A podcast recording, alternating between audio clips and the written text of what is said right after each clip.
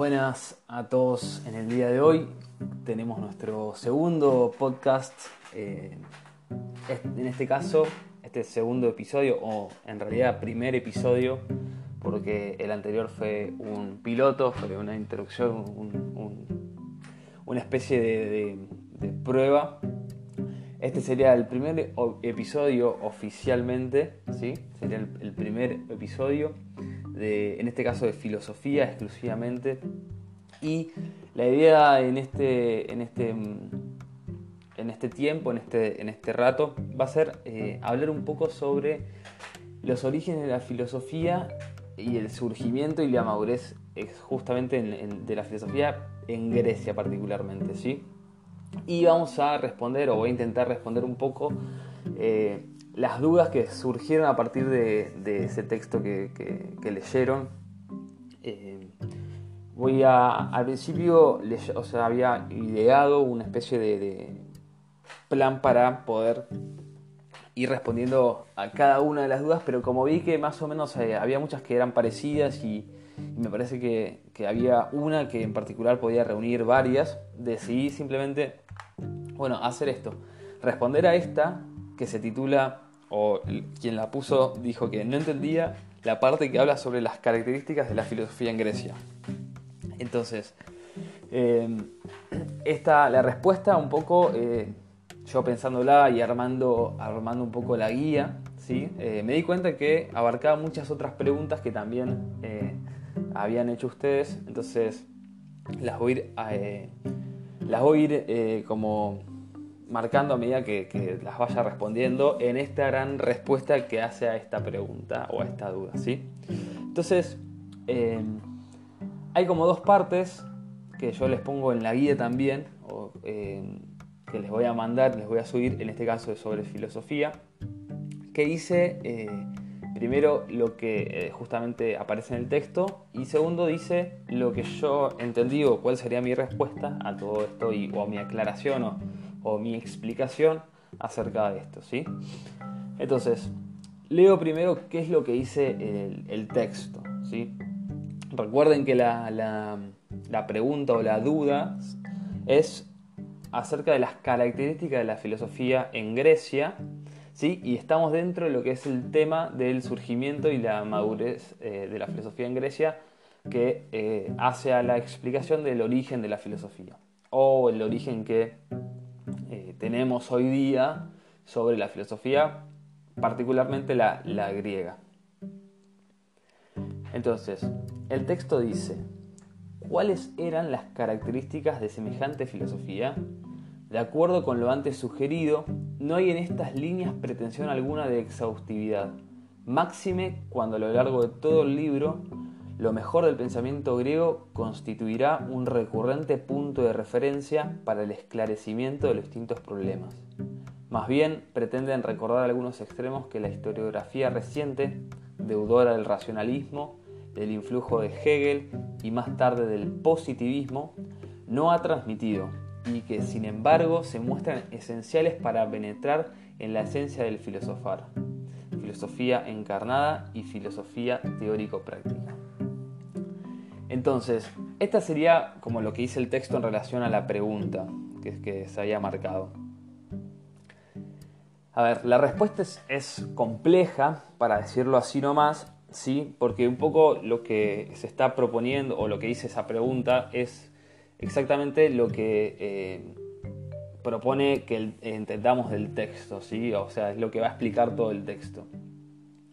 Pero las características más o menos que, que, nos interesan a nosotros y que espero hayan rescatado son justamente esas que se enumeran a lo último, ¿sí? que es lo de la filosofía encarnada y la filosofía teórico-práctica. Entonces, ¿qué es? O sea, ¿qué será esto de la filosofía encarnada y la filosofía eh, teórico-práctica? Bueno, es lo que vamos a intentar explicar a continuación. Filosofía encarnada es como lo voy a ir explicando más o menos con un ejemplo que quizás me suele pasar más a mí, que es el siguiente. Si vos, yo cuando estudio, cuando digo, comento a las demás personas que estudio filosofía en, la universidad y que me, gusta la filosofía, como una de las grandes dudas o una de las primeras preguntas que surge es, bueno, ¿y qué puedes trabajar? O ¿de qué vas a poder trabajar? Y me parece que eso un poco viene, o sea, esa duda viene o esa pregunta viene marcada eh, un poco por, en el momento histórico y cultural en que estamos ahora nosotros y, y, cómo está todo marcado hoy día, que va más que nada por el tema de la utilidad de las cosas. Entonces siempre son preguntas o siempre esto viene marcado por eh, preguntas y, pensamiento de, bueno, ¿para qué es esto? ¿Para qué sirve? ¿Por qué me sirve a mí? O sea, ¿por qué me es útil a mí? ¿Por qué me, yo tendría que estar interesado en esto? Es decir, es como que hay más un marco de utilidad, ¿sí? Y se refleja mucho eso en el mundo del trabajo, o lo que se llama mundo, lo que se entiende por mundo del trabajo, es decir, el mundo más como profesional. Y hoy día este, el, ser filósofo se, se, asocia o se, junta y se linkea con el, por ejemplo, trabajar de profesor. Entonces el que estudia filosofía sí o sí, o, es muy probable que después trabajara de, profesor en, algún colegio secundario o en, el mundo así en general universitario. O quizás en una de esas eh, se, se mete en la investigación o puede llegar a trabajar de, de asesor en alguna empresa, en, el departamento de recursos humanos, eh, o dando charlas en distintas empresas, así como, como si fuese una especie de, charlista, motivador, que no sé si estoy tan de acuerdo con esa faceta, pero suele ocurrir. Y después también eh, podría llegar a trabajar más a nivel político, con algún, con algún partido político, como asesoría o, como, o como intelectual de, un cierto grupo político, etc. Que e, estas últimas dos cuestiones, mm, quizás la, política ya está hace un tiempo, pero lo de las empresas es algo que es más novedoso y está empezando a surgir ahora. Pero sin hacer una, como una, un juicio, una crítica de si está bien o está mal esto, es lo que hoy ocurre más o menos, ¿sí? Es más o menos lo que está pasando hoy día. Pero no es algo que eh, haya surgido o, se haya dado tanto en lo que es la antigüedad. O sí se dio, pero como secundariamente, ¿sí? O como consecuencia de otra cosa que es lo que principalmente ocurría. Y esto que principalmente ocurría, como dice Gilson, Gilson es un filósofo eh, del siglo pasado, es un filósofo francés eh, que se dedicó mucho a lo que es la, historia de la filosofía. Y él lo que nos marca un poco y lo que cuenta, eh, según se va leyendo en el texto, es que la, en la filosofía griega, en la filosofía antigua griega, ¿sí? la filosofía era mucho más que simplemente una materia que se estudiaba en tal lugar, o era mucho más que un manual acerca de eh, cosas difíciles, complicadas, complejas que nadie puede entender, sino que eh, para los griegos ¿sí? la filosofía se tenía que entender o se entendía como un modo de vivir la vida, ¿sí? como un modo de vida. Entonces, las diferentes filosofías se hacían al modo de vida de las personas. O también se entendía como, como un camino, un sendero hacia lo que era verdaderamente la sabiduría. Entonces, vean que es mucho más, o sea, va cala mucho más hondo eh, en las personas, entendiéndolo así, lo que es la filosofía. Por, lo menos en las personas de, ese mundo y ese contexto griego. Y otra cosa, em, es decir, le dedican mucho a esto, o sea, a la, búsqueda y al conocimiento de la verdad. a los griegos les interesaba mucho el tema de la verdad y, conocer la verdad y, vivir la verdad, porque en algún punto si uno conocía la verdad y vivía la, verdad, de algún modo se acercaba más a la virtud. Y en el mundo griego el tema de la virtud también es un, tema muy apasionante y que interesaba mucho, porque era, bueno, ¿quién era el mejor ciudadano o la mejor persona? Bueno, la virtuosa, ¿sí? Y se, relaciona mucho la virtud con, conocer la verdad y vivir esa verdad conocida. Entonces, em, bueno, le dedicaban mucho a esto, ¿sí? dedicaban muchas energías y mucho de su tiempo a conocer la verdad. Y un caso muy, muy relevante y muy icónico es el de, el de Sócrates. Es decir, Sócrates se conoce mucho, se suele nombrar mucho en filosofía junto a Platón y Aristóteles, no solamente por, porque fueron los, quizás porque a partir de Sócrates es como que se empieza a estudiar la historia antigua o tiene un, porque, porque sí, sino por el hecho de que, o por una de las cosas que, se, que, pasa esto es porque él eh, dio incluso su vida por la filosofía. Es decir, se considera, a ver, lo que él dijo y muchas de, sus teorías y, mucho de lo que él se se, ocupó de, explicar y lo que se ha recogido en distintas obras es muy importante, pero me parece que un hecho muy relevante es esto de que eh, haya dado la vida por la verdad. O sea, él, ¿qué es lo que pasó? Cuento brevemente la situación. A él lo juzgan y lo condenan erróneamente, ¿sí? Por algo, eh, digamos, porque se lo, se lo acusaba de corromper a la juventud con lo que él decía y lo que él pensaba, ¿sí? Entonces lo matan por eso. Pero le habían dado como la oportunidad de que él se retracte y, que, que, vaya en contra de lo que él mismo pensaba para salvarse. Y él dijo que no, que no puede ir en contra de la verdad. Entonces, por eso lo matan. Entonces, ese es el punto al cual, o sea, el punto de importancia al cual llega la filosofía en Grecia. O sea, no era algo más, no era algo de relleno, sino que, o sea, fue incluso la filosofía fue una causa que generó un mártir. Por eso algunos filósofos, o una que otra persona, no recuerdo bien ahora quién, pero hablaba de, San Sócrates, como aquel persona que dio la vida por, por la filosofía y por la verdad. Eh, eh, entonces, esto marca como bueno, la, gravedad o la seriedad del asunto en, en ese momento. ¿sí? Eso por un lado como hablar de la filosofía encarnada.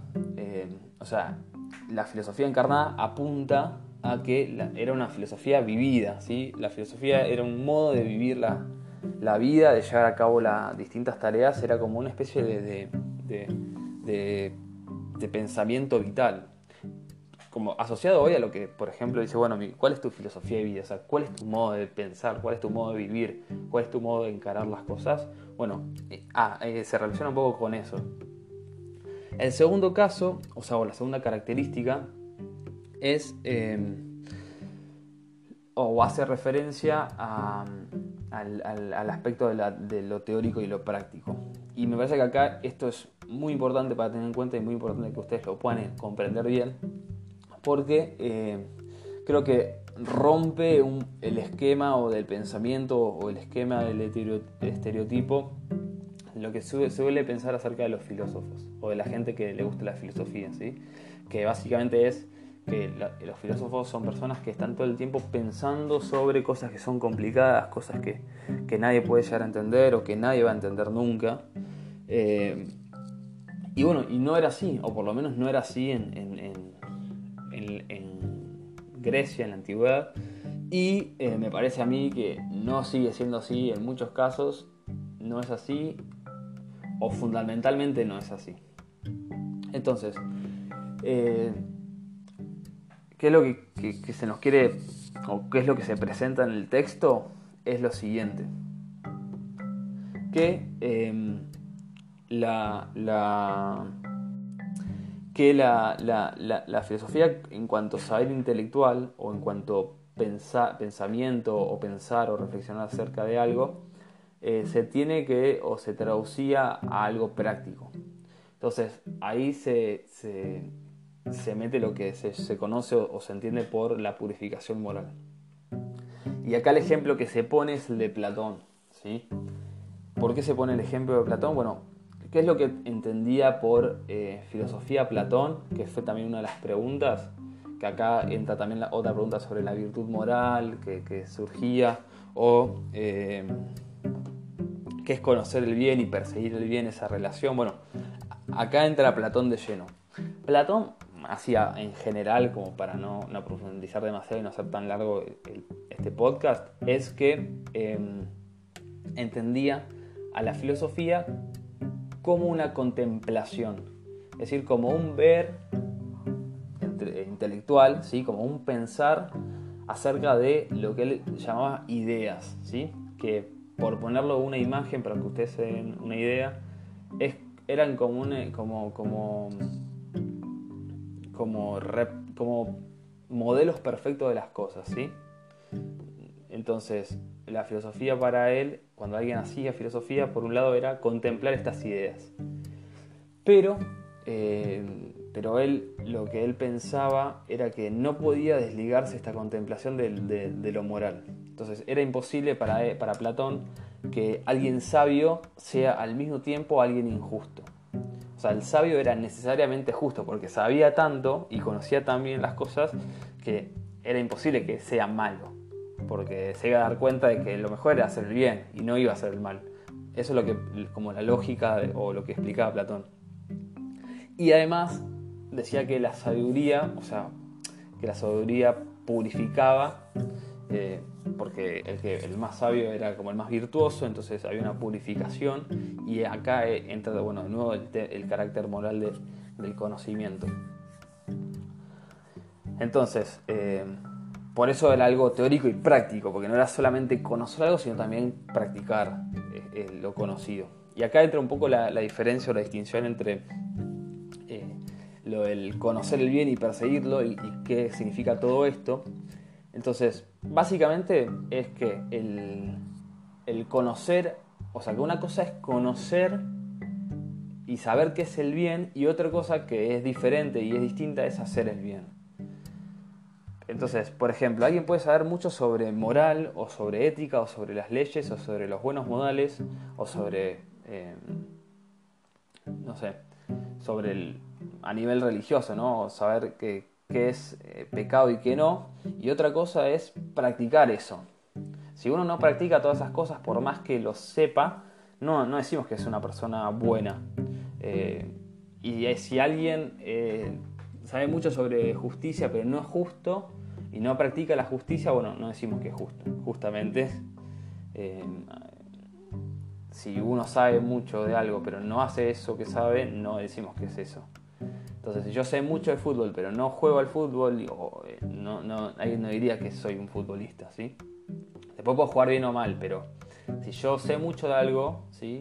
En este caso, Platón diría, si sé mucho de, lo bueno y no lo, no lo, no, lo, no lo hago, no soy una persona buena. Es decir, Platón no directamente decía que nadie puede saber algo y no, y no o sea, nadie puede ser saber sobre la justicia y no ser justo, o nadie puede saber sobre el bien y no ser bueno. Para Platón eso no podía ocurrir, o sea, no, no entendía eso. No le había sentido a que alguien sepa mucho sobre el bien, pero no sea bueno. A mí me parece que puede pasar eso, que alguien sabe, sepa mucho sobre el bien, pero decida no hacer eso bueno. Y creo que pasa a, a nivel personal, pasa mucho, o más hoy día, donde vos sabes que puedes hacer un montón de cosas buenas en tu casa para los demás, pero no las haces porque no sé, tenés ganas, porque te es más cómodo hacer otra cosa, porque preferís que lo haga alguien más. Entonces, de pronto, eh, no, no, ayudas en, haciendo tales tareas porque son muy difíciles, o sea, porque te lleva mucho tiempo, porque nunca las hiciste, porque preferís, no sé, hacer algo más simple como poner la mesa y nada más. Entonces, una cosa por eso es saber sobre, sobre el bien y otra cosa es realizarlo, o, conocer el bien y otra cosa es eh, perseguirlo, ¿sí? Bueno, fue un poco, eso sería como un poco el, episodio de hoy, el podcast de hoy sobre los orígenes de la filosofía en Grecia. Más que nada centrado en, dos características de, la, filosofía antigua, que es esto de que era una filosofía encarnada por un lado y que era una filosofía teórico y práctica. Filosofía encarnada en el sentido de que la filosofía se vivía o, hace referencia a un modo de vida y el aspecto de lo teórico y práctico hace referencia a un, un, aspecto no solamente intelectual sino también eh, del, del, hacer, ¿sí? que se relaciona más, o por lo menos en los filósofos antiguos lo relacionaban más con el aspecto moral y ético. Espero que bueno, les haya servido. Cualquier duda la, la, pueden, eh, la pueden poner en, en ¿cómo se dice? abajo en los comentarios. cualquier feedback, cualquier eh, aporte. Les pido que escuchen esto y, que lo comenten entre sus compañeros porque yo voy una analítica donde me dice cuándo se escuchó, de dónde, qué, qué día, cuántas personas. Entonces, si yo veo que esto no se va haciendo, para mí también de pronto es más cómodo hacer un, mandarles un texto y, hacer preguntas, que no es lo mejor, pero a ver, seamos inteligentes y aprovechemos, me parece que esto es quizás hasta más, más cómodo y más fácil para ustedes y para todos, para mí también, y es, más divertido de pronto. Entonces, bueno, quería decirles esto, que aprovechen la, la, oportunidad que se les está brindando. Así que coméntenlo entre sus compañeros. Si, lo está escucha, si vos estás, lo estás escuchando esto, avisa a los demás que lo escuchen. Así eh, yo veo que la cantidad de, reproducciones es igual a la cantidad de alumnos del grupo y eh, no hace falta tener que hablar con los, prefectos ni los directivos y que no tengan que llamar a sus casas porque no están haciendo la tarea, etcétera, etcétera, etcétera. Sin más, eh, nos, volveremos a encontrar la semana que viene en filosofía y el jueves en sociología.